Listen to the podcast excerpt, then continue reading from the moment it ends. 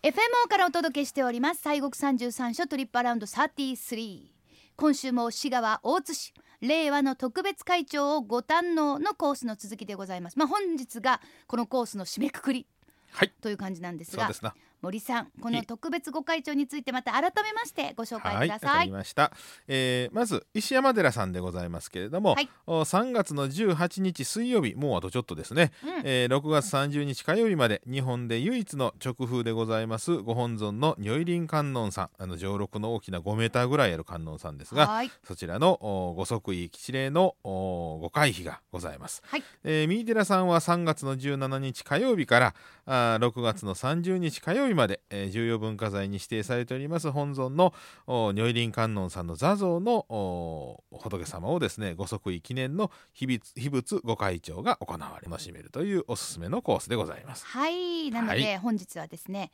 えー、まあここ3回ですね、はい。えそうですそれをコースにしてですね、ええ先週はあのランチなんかもご紹介して。お寿司のランチ。そうそうそう。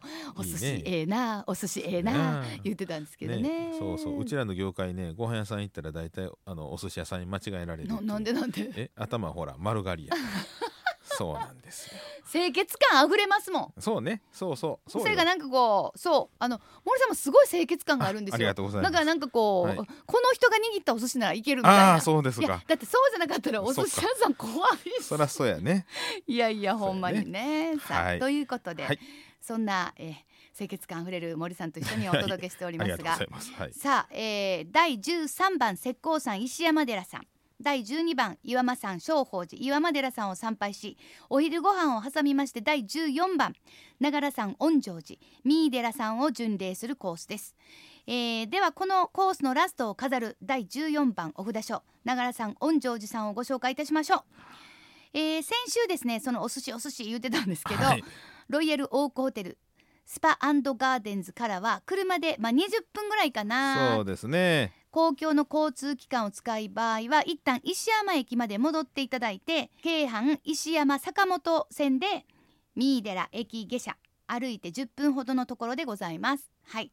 それでは三井寺さんについてご紹介お願いします、えー、三井寺さんはですね、まあ、恩城寺という名前がまあ正式名称というあれなんですが、はい。えーなんで三井寺かという話もいたしますが創建は、えー飛鳥時代686年でございまあすね。らー昔だわ。いね、あの与田の大君がですね人心の乱に敗れましたお父さんのあ大友の王子の、まあまあ、霊をね、えー、弔うために創建をされたというようなお寺でございまして、はいえー天武天皇が恩城寺という、まあ、お寺の名前をお送ったというふうに伝わっております。はあで恩城寺がなんで三井寺になったのかということですすな。よね、はい恩城寺ってしかも天皇さんからもらった立派なお名前があるわけですよね。そうなんです。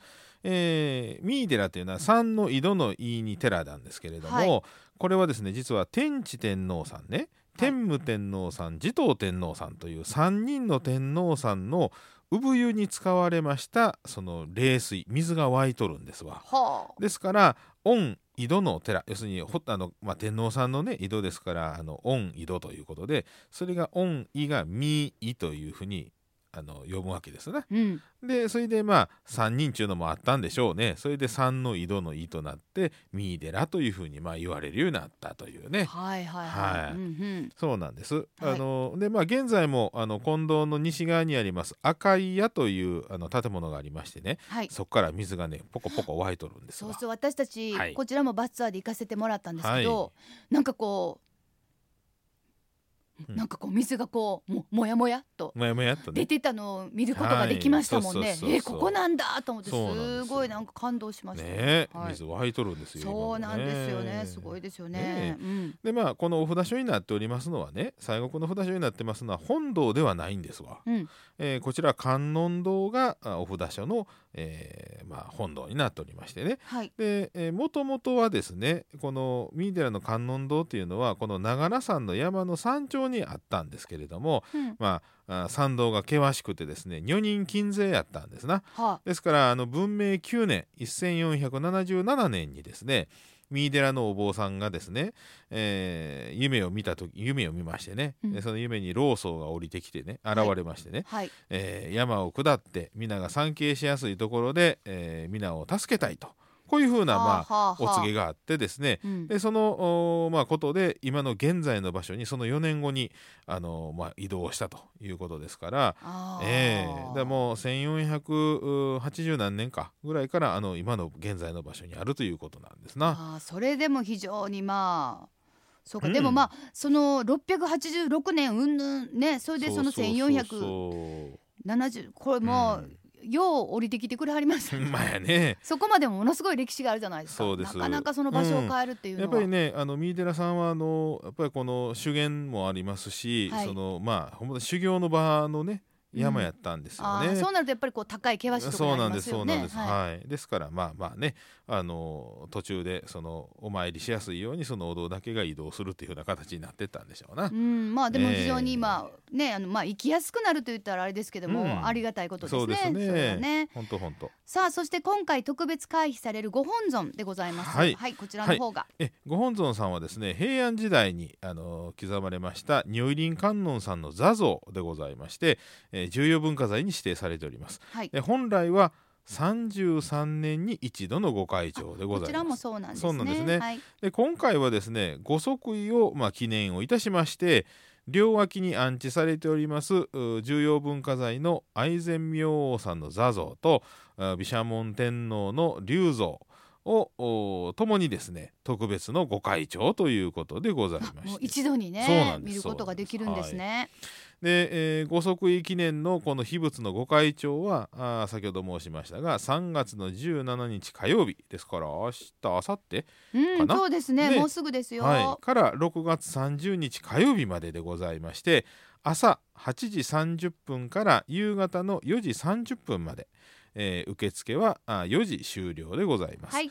で入山料とは別にですね、えー特別参拝料として500円が必要ということでございます。うんでまたあ観音堂の書院におきましては、えー江戸時代にを通じて観音堂に奉納されてきました絵馬などの、えー観音信仰の歴史や美術を紹介する西国三十三所創創1300年記念のお三井寺のお観音信仰と美術といううまあ、展展示というかね、うん。えーも合わせて開催されておりますのでぜひともそちらもねご覧いただけましたらば、えー江戸時代を通じて奉納されてきた絵馬、うん。はあ、要するにもう人々のこの願いというか思そいうがですね。そうです。はあ。ですからもう昔からのそのまあ観音信仰の足跡ですわな、えーこれはなんかなかなか見応えがうん。ね,、そうありそうな感じがいたします。はい。さあそして先ほどおっしゃってた春のライトアップこれが良さげじゃないですか。そうですね。ははい。い、ちょうど、あのー桜の季節でございまして、はい。えー3月の27日金曜日からあ4月の12日日曜日まで、えー6がろ夜の6時30分からあ春のライトアップ2020が開催されると。はい。はい、で近藤ではあー観音堂本尊御開帳記念といたしまして特別企画で観音画家の優香さんという方のうん。お観音の最高というその展示があー開催されているということでございます。観音画家もう観音さんばっかりうん書いてはるでしょうかね。方ですかね、ええ。まあまあ今年は本当に桜がもう咲くのかという感じですが。ままあミーデルさんちょっと山の方にありますのでね、はいはいまああのあの市内よりはちょっとこうゆっくりかなと思うので、うん。ちょうどええ時期にねね春のライトアップ桜も見れてええんちゃうかなというふうに思います。素敵ですね、はい。まあ、あの三井寺さんというとあのこう境内が大きいというかこう奥にグッグッグッグッグッグッとある感じがあるので見どころももう他にもたくさんありますよね。はいございます、えー桃山時代のですね北政所さんが再建したとお言われております本堂にあたる、まあ、金堂というのが本堂なんですけれどもね、はい、えー始めまそこを始めまして、えー、三井寺には国宝が10件、えー重要文化財が42件あるというすごいですはあね。すごいですね。はい、で近藤にはご本尊としまして弥勒菩薩がお祭りされておりますがこちらは絶対秘仏ということで拝むことができない。できませんはい、でさらにはあ水古天皇お聖武天皇養生天皇やあ藤原の鎌足さんとかね、えー道長さんとか行基菩薩が奉納したあ6体ものお弥勒菩薩さんがお祭りされていたりとか、うん。地正大師さんゆかりの仏像とか宝物が、まあ、秘仏として大変にこう大切にこう安置されていたりですねいたします。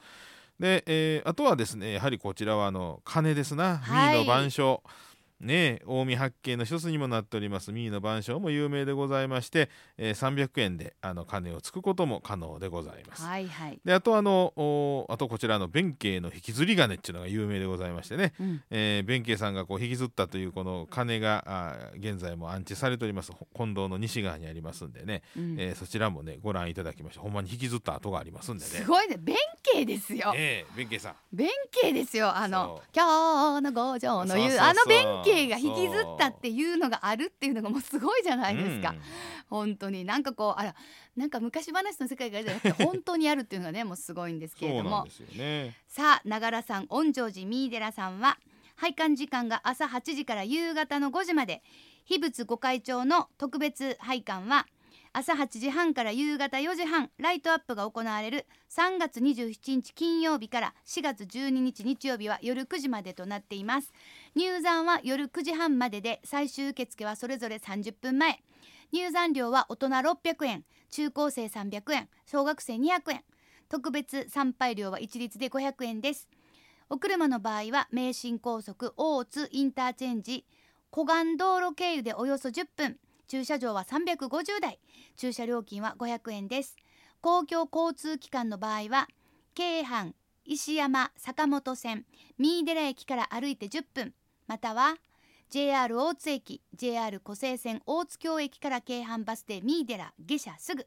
タクシーを使ってもまあ1000円ぐらいかなっていう感じでございますね。そうですね。はい、でまあ三井寺さんの近くにはあの琵琶湖疎水もございましてね、うん。えー取水口からですね取水口から三井寺のお観音堂の下までは両側ずーっと桜並木になっておりましてね。はい。桜の時期なんかこう綺麗でございますし。景色を楽しむ琵琶湖を楽しむねございます。